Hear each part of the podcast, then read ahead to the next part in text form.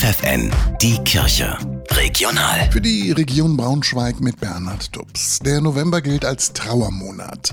In Meine gibt es jedoch ein besonderes Café, das ein gemeinsames Trauern während des ganzen Jahres ermöglicht.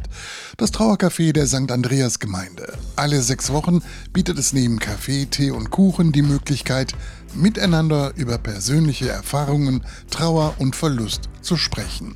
Das sagt Karin Holzschläger.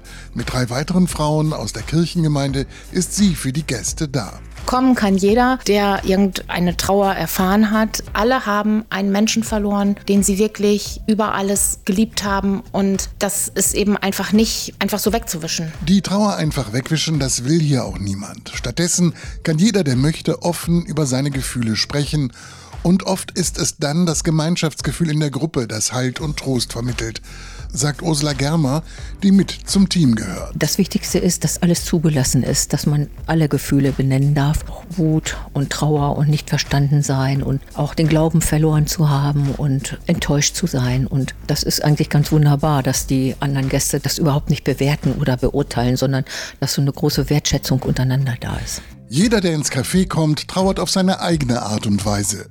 Mal kürzer, mal richtig lang.